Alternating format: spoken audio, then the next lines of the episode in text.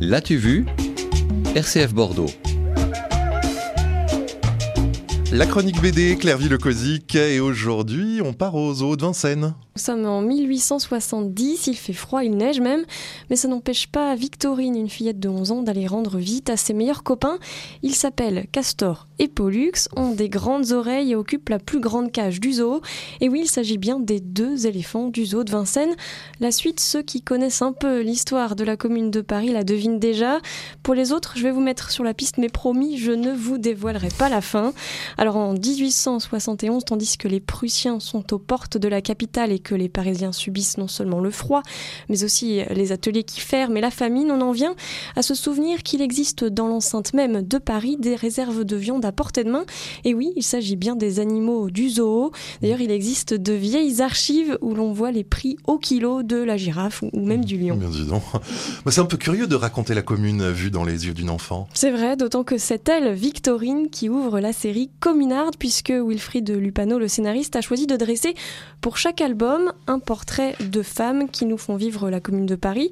C'est vrai, après tout, on parle souvent des communards, mais on oublie souvent que parmi les insurgés se trouvaient des femmes. Alors si Victorine est l'héroïne de ce tome 1, autour d'elle gravitent quand même des adultes, sa maman, mais aussi les autres femmes ouvrières, ainsi que des garçons, ceux de la bande qui ne veulent pas toujours jouer avec elle, et encore moins qu'elle soit leur chef.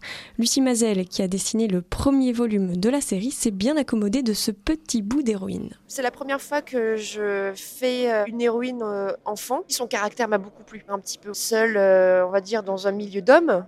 Elle a ses idées, elle va jusqu'au bout malgré son âge. Voilà, j'aime bien ce caractère fort d'une future communarde sur les barricades. Et alors, euh, Clairvy Lecosi, qu'est-ce que Victorine va réussir à sauver les éléphants du zoo? Ah, ah moi j'ai promis de pas raconter la fin, mais bon, pour ceux qui savent, le plaisir reste intact. On plonge quand même avec délice dans le Paris de la Commune, on se bouscule dans la rue pour lire l'annonce de la création des Amazones de la Seine, pour que les femmes aillent se battre, elles aussi, sur les remparts. Et puis on assiste à des réunions du Club de la Révolution à l'église Saint-Bernard de la Chapelle, même si en fait Victorine, elle, elle s'endort un peu avant la fin. Et d'ailleurs, elle se prend à rêver de renverser Bismarck et toute l'armée prussienne à dos d'éléphant. Bref, les éléments historiques sont distillés parmi des dialogues efficaces et des dessins très sourcés malgré leur côté semi-réaliste.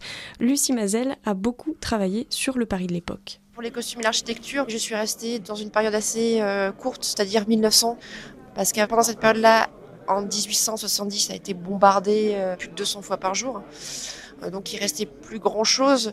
Et puis il n'y avait pas encore la photo. Encore à cette époque-là, quelques peintures, quelques gravures, mais rien d'assez euh, concret pour pouvoir euh, faire de la documentation sur tout un album. C'était pas possible. Donc des photos de, de 1900.